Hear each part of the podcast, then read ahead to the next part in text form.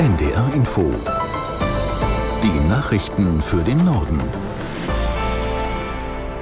Um 13.30 Uhr mit Astrid Fietz. In Berlin beraten die Spitzen der Ampelparteien weiter über den Bundeshaushalt 2024. Umstritten ist vor allem die Frage, ob die Schuldenbremse erneut außer Kraft gesetzt werden soll, um die fehlenden rund 17 Milliarden Euro auszugleichen. Aus Berlin Lothar Lenz. Der parlamentarische Geschäftsführer der Union im Bundestag, Thorsten Frei, schloss für diesen Fall eine erneute Klage der Union vor dem Bundesverfassungsgericht nicht aus. Es gebe keinen Grund, auch für nächstes Jahr im Parlament einen wirtschaftlichen Notstand zu erklären, sagte Frei. Das müsste die Ampelkoalition aber tun, um mehr Schulden aufnehmen zu können. Der Fraktionschef der FDP im Bundestag, Christian Dürr, bekannte sich unterdessen zur Ampelkoalition. Die Liberalen müssten weiter eine wichtige Rolle beim Reformkurs in Deutschland spielen. Die SPD-Vorsitzende Saskia Esken äußerte sich zuversichtlich, dass der Haushaltsstreit diese Woche beigelegt werden könne. Bei der Suche nach Wegen aus der Milliardenlücke Lücke seien die Koalitionsparteien schon wesentliche Schritte vorangekommen, sagte Esken im ZDF. Auf der Weltklimakonferenz in Dubai ringen die Teilnehmerstaaten weiter um eine Abschlusserklärung. Das Treffen endet offiziell morgen. Gestritten wird vor allem noch darüber, inwieweit der Ausstieg aus Kohle, Öl und Gas im Beschlusstext festgeschrieben wird.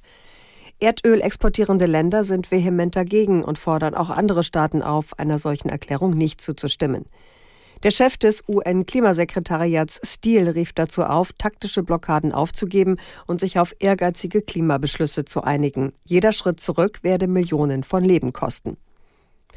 Deutschland darf dem Energiekonzern RWE staatliche Hilfe für den Kohleausstieg in geplanter Höhe zahlen.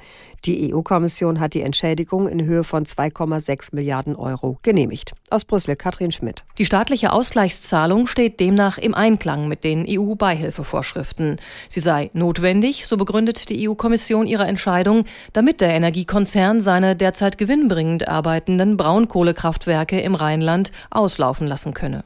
RWE benötige einen Anreiz und müsse für den Austritt aus dem Markt entschädigt werden, damit die Ziele Deutschlands im Umweltschutzbereich erreicht werden können, konkret auch in Bezug auf die Verringerung der Treibhausgasemissionen bis 2030. Die geplanten 2,6 Milliarden stellen laut Kommission auch keine Überkompensation dar, denn der derzeitige Nettowert der entgangenen Gewinne sei höher als der Wert der nun geplanten Entschädigung. Deutschland hatte diese Zahlung bereits im Jahr 2021 bei der Kommission angemeldet, im Paket mit 1,75 Milliarden Euro für die Lausitz Energiekraftwerke AG, kurz LEAG. Die islamistische Hamas hat erneut Raketen aus dem Gazastreifen auf israelische Ortschaften abgefeuert. Gleichzeitig dauern die heftigen Kämpfe in dem Palästinensergebiet an, sowohl in der Stadt Khan Yunis im Süden als auch im Norden. Aus Tel Aviv Jan-Christoph Kitzler. Israels Streitkräfte geben an, seit Kriegsbeginn habe man mehr als 22.000 Ziele im Gazastreifen angegriffen. Insgesamt 7.000 Kämpfer der Hamas wurden getötet, zahlreiche weitere festgenommen. Israels Ministerpräsident Netanyahu forderte die Kämpfer der Hamas auf, sich zu ergeben. Gleichzeitig erinnerte ein Sprecher der Terrororganisation an das Schicksal der am 7. Oktober verschleppten Geiseln. Sie würden erst freikommen, wenn Israel auf die Forderungen der Hamas eingehe.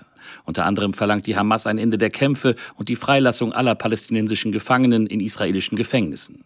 Die Vereinten Nationen und Hilfsorganisationen sehen sich immer weniger imstande, die Bevölkerung im Gazastreifen zu versorgen. Vor allem die Verteilung von Lebensmitteln, Trinkwasser und medizinischem Material ist angesichts der Kampfhandlungen und der Zerstörung ein großes Problem.